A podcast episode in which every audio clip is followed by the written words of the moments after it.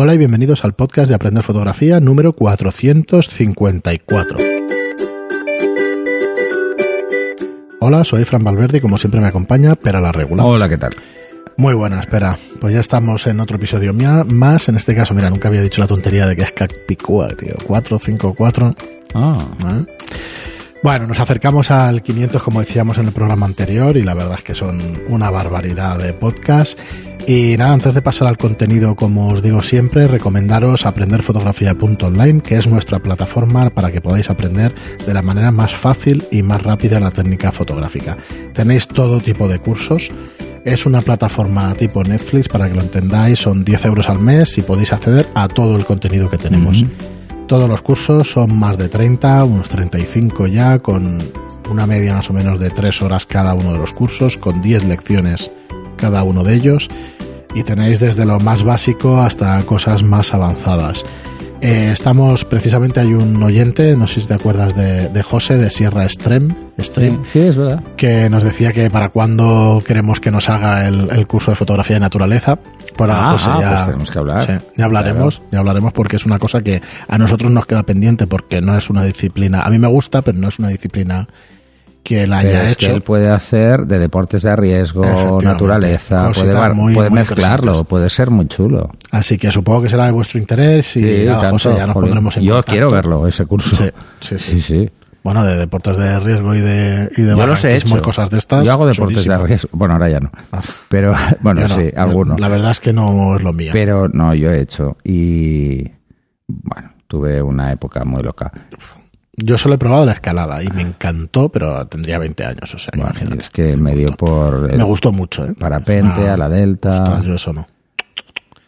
eh, rápidos. Yo eso no. Yo siempre he dicho lo mismo. Si hay que hacer algo, pues se hace, por necesidad, pero así por gusto. Lo más el bestia que he hecho un y que, puente, es, no. y que es una sensación muy brutal es salto base. Buf, Acojona mucho. La primera vez te cagas de miedo. buf. Yo no. Es, bueno, Ya te digo, sí, son muy pocos, son- pero, pero el miedo dura pocos segundos. es, Eso es lo bueno. si, si dura unos segundos más te matas. No me, no me gusta Pero nada. sí. No, Bueno. no, eso, eso es quizá una de las de las cosas que hay mucha gente que dice saltar en paracaídas y tal. Eh, es mucho rato el que tienes tensión en paracaídas cuando saltas, porque la sensación es muy bestia. Pero el salto base es un subidón de adrenalina en décimas de segundo muy, muy ¿Esto bestia. qué es exactamente? A ver si estoy aquí. Pues estás en la montaña Vale, y saltas un barranco. sí, saltas un barranco. lo abres. Parapente, básicamente. Bueno, un- al menos lo puedes dirigir. Eh. Esto, esto, por ejemplo, en España, sin experiencia, es difícil. Nadie, nadie te deja hacerlo. Yo en Europa en hace- general. lleva muchos años haciendo parapente y eso. eh, Pero yo, es lo- cuando me dio por estas gusta. cosas, vivía en México. Hice seguro muchas locuras ahí, sí. Muy bien. Bueno, pues, incluso me subí en avionetas que solo verlas aterrizar y ya te cagabas de miedo. Porque aquello se movía. Claro. ¡buah! Pero daban un miedo, además de estas avionetas medio rusas, o no, que no sé, dices un día de esto que se te parte por la mitad. O... Sí, sí. No, no, eh, son seguras. Lo que pasa es que, joder, se ven viejos. claro, que se ve seguro igual que hay muchos barcos que ves y tal que dices esto no me monto yo aquí, pero. La vez que lo pasé peor fue un día que había temporal Mm. eh, y entonces los, los barcos que iban a... Me, me había ido de fin de semana a, a Yucatán y había estado varias veces. Y entonces me fui a hacer inmersión a Cozumel. Y había mala mar y los barcos no iban y yo tenía que ir. O sea, tenía que ir porque había mala mar allí, pero no había. Y entonces, eh, en el otro extremo de la isla. Y tu- tuve que coger un avión. Solo verlo en la pista, entrar cruzado. Cruzado, pero es cruzado es Sí, sí, que un ala casi toca el suelo mientras tomaba tierra. Digo, y ahí no me subo. Y cuando aterrizó, joder, vi la cara del tío, del piloto, ¿Y estaba tan tranquilo o qué? Sí. Sí. Tío feliz, divertidísimo. Pues mira, Además, te- me reí muchísimo. ¿te O sea, se me pasó el miedo porque me hizo reír el tío. Claro. Le llevaba Y la verdad es que como este. piloto era un- una máquina de tío, una auténtica máquina, porque le digo, oye, ¿puedes hacer alguna chorrada? Y hizo una- un picado, me cagué de miedo. O sea, yo esto de... Y piensa que, que hay otras situaciones que no, pero, por ejemplo, yo un amigo le dio por hacer... em, oh, ¿Cómo se llama? Bueno, pues es, es, es un ala delta con motor. Eh, bueno, no me acuerdo. Y me subí una vez con él, que además iba en un motor Rotax de la hostia, hacía un ruido infernal. Y dices, bueno, vale, pues te da el aire. Pero una avioneta no te da el aire. Y la sensación de que caes a peso cuando hace una Brutal. brutalidad de estas es muy fuerte. Y esto, claro, de una cosa a otra había mucha diferencia. La maniobrabilidad es muy diferente. Y dices, guau, me quedé. Además, la llevé un ratillo Aguantando solo, ¿eh? Porque el tío estaba controlando. Pero vamos, dije que este tío está zumbado igual. Pues sabes lo que me pasaba. Eh, Igual me quiere hacer un looping, ¿no? Algo de, bueno, algo de miedo cuando cogía algún avión y eso, nada, nada de pánico y cosas. Pero sí que, hostia, me preocupaba y tal coger un avión. Y fue, ¿os acordáis de los simuladores de vuelo que hubo Sí. hace unos años y tal? Sí, pues fue Qué buenos. aprender qué es lo que pasaba cuando se despegaba y cuando se aterrizaba y se te pasa el miedo porque sabes exactamente qué es lo que está pasando. Bueno, sabes que lo, Sabes- lo que puede pasar es que si Claro. no llevas la velocidad adecuada, entras en Claro, pero, claro, pero tú ya entonces cuando te subes al avión ya sabes cuál es el mecanismo, ya sabes por qué los flaps, ya sabes por qué se frena el avión, ya sabes lo difícil que es que pase algo, porque es que es difícil, tienes que entrar muy mal en el aterrizaje para que te pase algo. Sí, Por- at- y aterrizar es una maniobra compleja.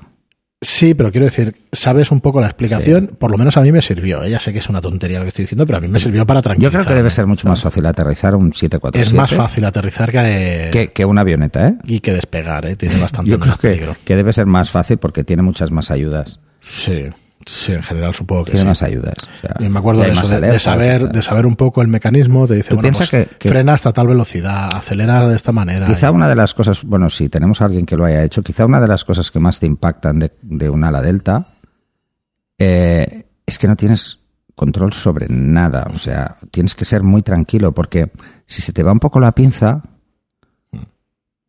mm, es que la puedes liar. Es que como se te ve un poco la puedes liar. Porque la sensación de vuelo es brutal. Y a veces eh, te dan ganas de hacer cosas que tienes que frenar porque dices, no, es que puedo entrar mal, eh, puedo perder sustentación, puedo pegarme una leche y, y bueno, las si tienes una buena, pues tienes un cohete arriba que tiene un paracaídas. Entonces tiras de una anilla y sale sé, no un sabía. cohete con un paracaídas y lo abre enseguida. Vale. Pero con un paracaídas se cae a unos Bastante 6 metros rápido. por segundo. Sí, o sea, la hostia es del es copón. De 6 a 10. Sé que hay gente que se ha roto piernas y tal. De 6 a 10 metros por segundo caes. sí. O sea, la hostia es del copón. Pero es la misma hostia que te pegas cuando, cuando, vas en paracaídas. sí. En parapente tienes más control Mm. porque lo que haces es, es tirar para, para hacer un pequeño salto y que el golpe sea menos. Pero yo sé de gente que se ha partido un Sí, tobillo. sí, por eso. Caes, pisas una piedra Sí, sí. y apoyas mal, o bajando una escalera te puedes torcer un tobillo, pues imagínate aquí. Entonces, y yo tuve muchos sustos y el susto más fuerte fue con el kayak, con lo que yo me pensaba que iba a ser menos, pero claro, es que eran rápidos a nivel 5, que es una... A es mí, una como decíamos, José, pues ostras, tenemos que hablar porque la verdad es que sería muy interesante hacer Y ahí, algún si no me llegan a sacar de un sifón, ahí me quedo. Me sacaron así, macho. O sea, no, no. sí, sí. Pero hacer este tipo de fotos, mira, Yo es una Yo, maravilla. una de las cosas por las que fui ese día a hacer kayak era porque quería hacer fotos, porque luego había una competición de kayak en eh, cascada, o sea, en cascada artificial, o sea, era una presa, entonces a- abrían para que hubiese mucha fuerza, entonces en un sitio muy estrecho bajaba el agua, pero a una velocidad, entonces tienen que palear contra corriente, ¿no? Es como Sí, hacen sí. los torneos y todo eso, bueno, los- en, en las Olimpiadas, que los ves ahí, pues igual, ¿no? Y estos eran de, de kayak acrobático. O sea, no era tanto paleo, sino que son unos kayaks muy pequeños y los tíos hacen, pero virguerías. O sea, algo muy bestia. Muy bestia. Pero iba con la química.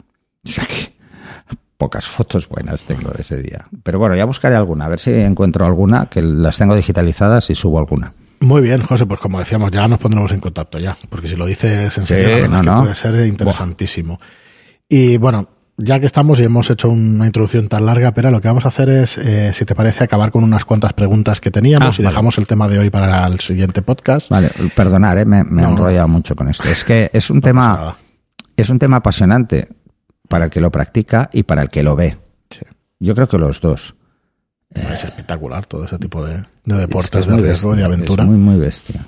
Muy Además bien. hay muchísimos, ¿eh? Deportes. Joder, hay muchísimos. Yo De hecho, ni, eh, eh, hace, desde hace unos años está muy de moda, eh, sobre todo en Cataluña, el barranquismo. Mm.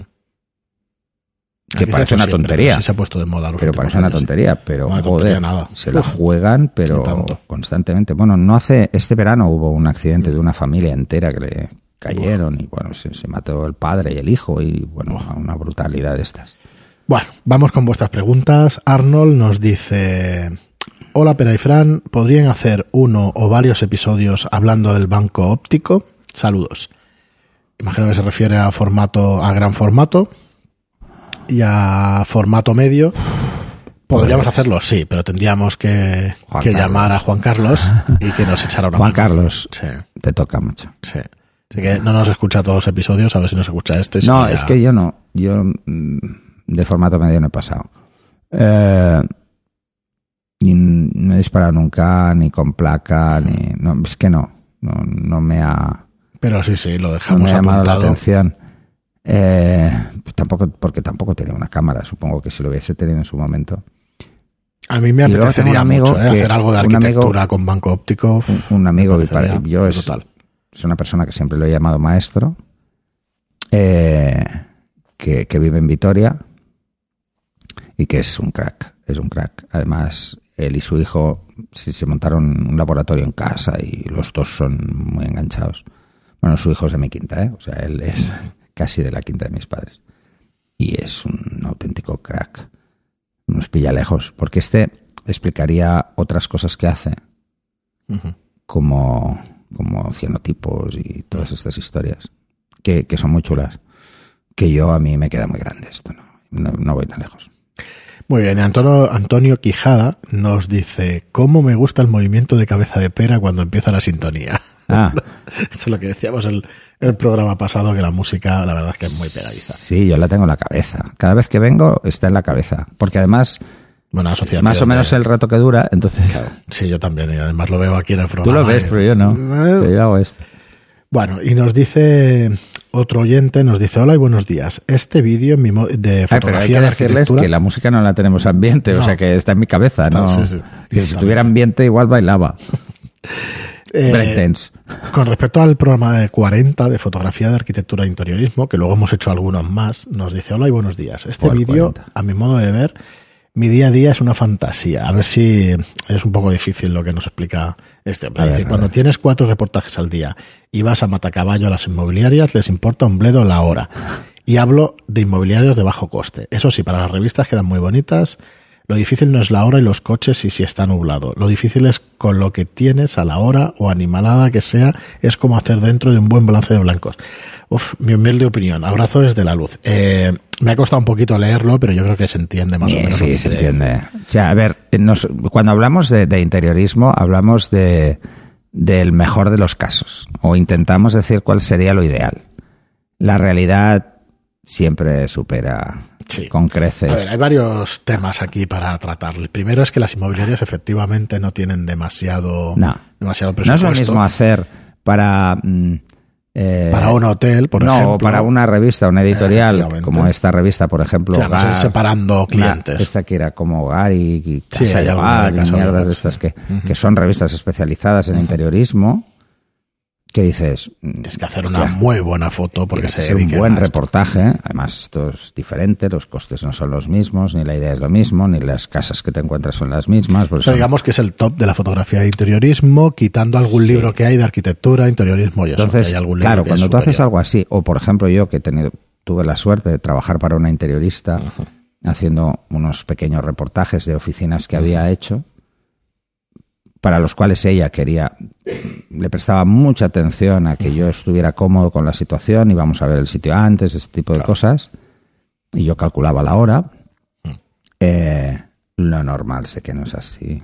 Es que solo tenéis que hablar con Mauro. Mauro Sí, Mauro, Tiene tenemos el unas horas curso de muy interiorismo concretas. y precisamente su hermana es interiorista y entonces hemos tenido la oportunidad de hacer el curso con él y además pues hace las fotos de sus trabajos. Entonces, tú has empezado diciendo lo de las revistas. Yo diría que también ah, hay varios libros de la editorial, por ejemplo, Tachen de, arquitectura y todo eso, y de clásicos, de interiorismo y de arquitectura, que también son fotos muy cuidadas, pero luego tenemos otra categoría, que es la de los hoteles. Allí también se tienen que cuidar las fotos, pero hay de más y de menos. O sea, quieren que hagas Es unos trabajos un hotel, unos precios un hotel no- de dos estrellas no va a pedir lo mismo que uno de cinco.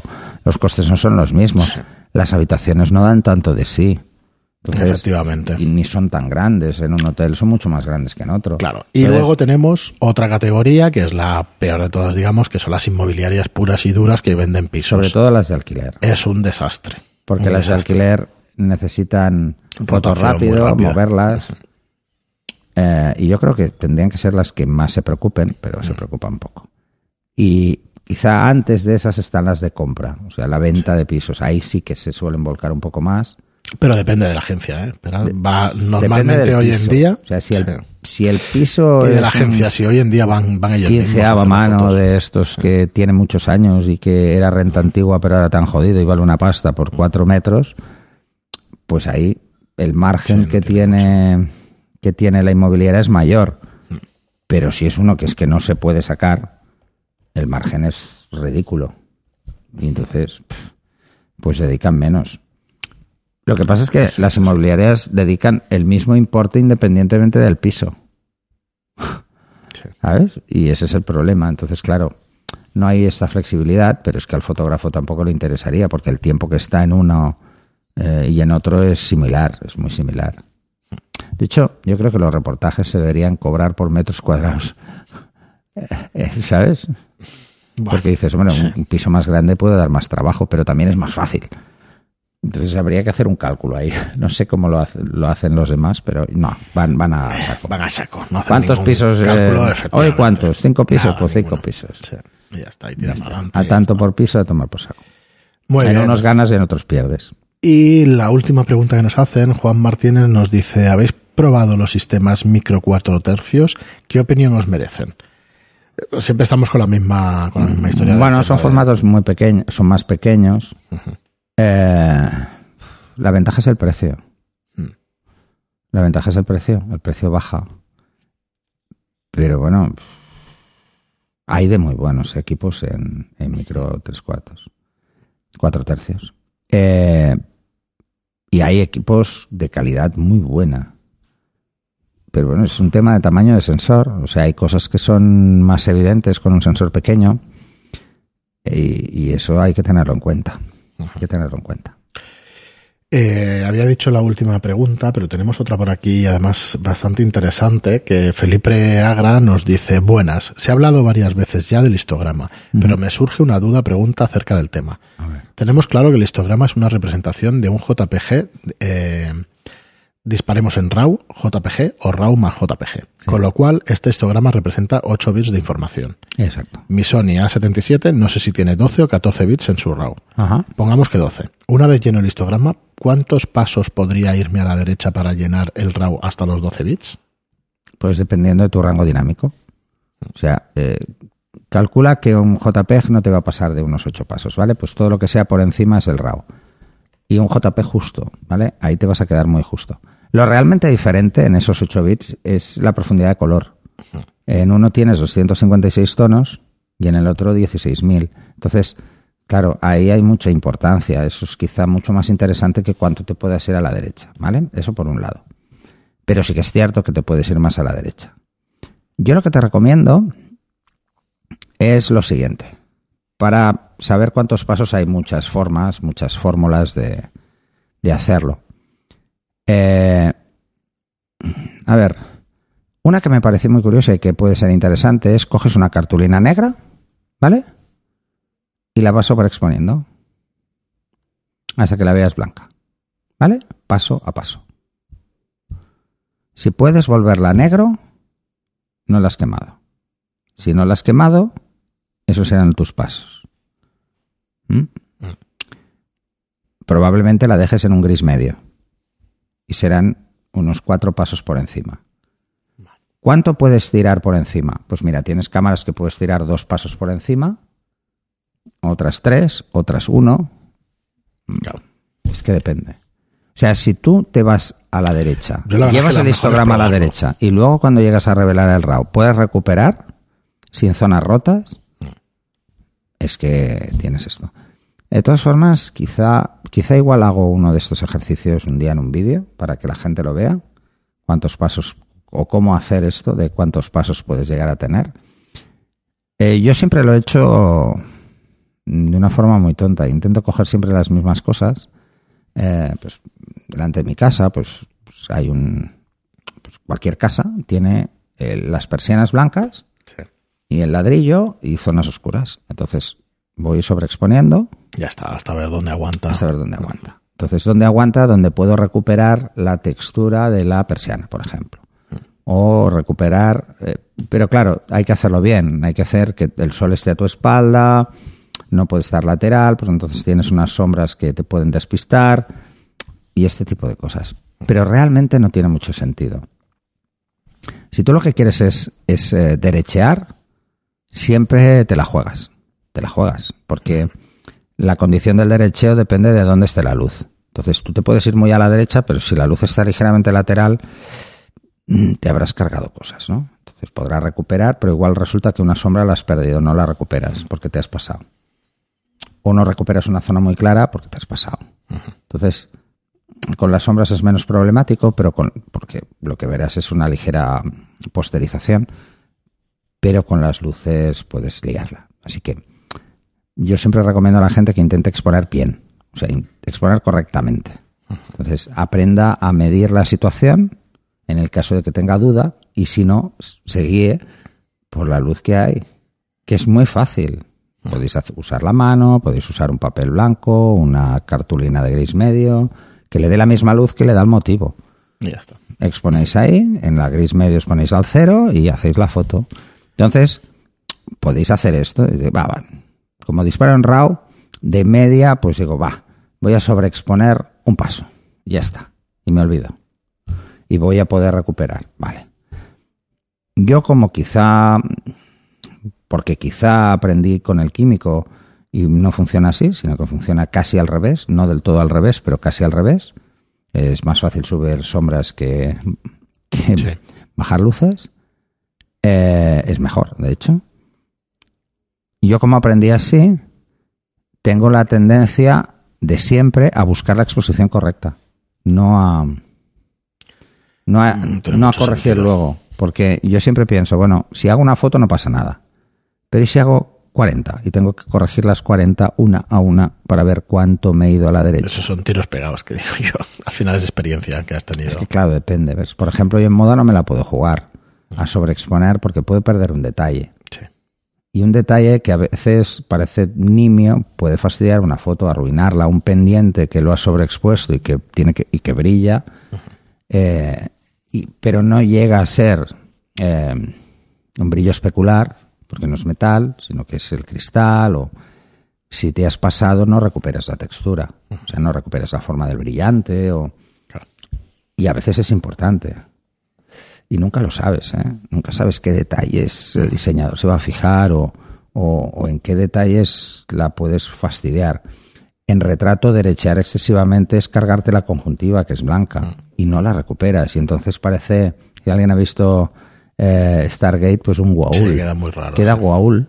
Queda, ¿sabes? Una conjuntiva tan blanca que no que luego no puede recuperar ni la textura, ni las venillas, ni todo eso que, que le da fuerza. Muy bien, Pera, pues nada, muy buenas preguntas. y de todas formas, yo lo que te diría es que en, en DxO hmm. hacen esta prueba, tienen una prueba que quizás es de las que está mejor, tengo mis dudas, pero quizás es de las que está mejor, y al menos una idea aproximada de cuántos pasos tienes, lo verás ahí. La forma fácil, aunque siempre tenemos más fácil recuperar luces, pero la forma fácil es que si te dice 10 pasos, y en el JPEG, pues aproximadamente estás en 8, pues uno por encima y uno por debajo. Sí, Pero nunca hay que ir hacia abajo. O sea, no pases los dos pasos hacia arriba. ¿Vale? Ah, Porque también, es, también hay una parte de sombras que puedes captar información y que la perderías. Pero intenta nunca hacer fotos que sobrepasen 8. Porque nunca las podrás imprimir igual que las ves en pantalla. Sí, sí, nos obsesionamos no con los 12 pasos o con los que sean y al no, final... porque es que el papel es que te da 7, 6. es que estás ahí, o sea, no te puedes pasar. Si no, ¿qué te pasará? Pues que los negros se te empastarán en el papel, que las luces las perderás, eh, si hay algún detalle desaparecerá, y ya no será la misma foto. Entonces, si intentas estrechar un poco el contraste o jugar más con la escena para que el contraste sea más, te entre mejor, pues mejor. O sea, aquí hay una cosa que hay que diferenciar. ¿eh? El rango dinámico lo tiene el soporte y el contraste la escena, pero es lo mismo. Es el número de pasos en que una escena veo o el número de pasos que soporta o mi sensor o, el papel o lo que sea. Sí, sí, eso es básico para entender un. Vale. Pero es el mismo concepto, ¿eh? Muy bien, Pera, pues hasta aquí el programa de hoy. Yo creo que muy interesante, sobre todo el, final, que siempre me gusta un montón tratar esto porque cuando empiezas en fotografía no tienes ni idea. y, a mucha gente le da mucho miedo. Pero no. no, es más sencillo de lo que parece explicado. Muy bien, pues como os digo siempre, muchísimas gracias a todos por estar ahí. Muchas gracias por vuestras reseñas de 5 estrellas en iTunes y por vuestros me gusta y comentarios en iBox. Gracias en iBox. Gracias y hasta el siguiente programa. Hasta el siguiente.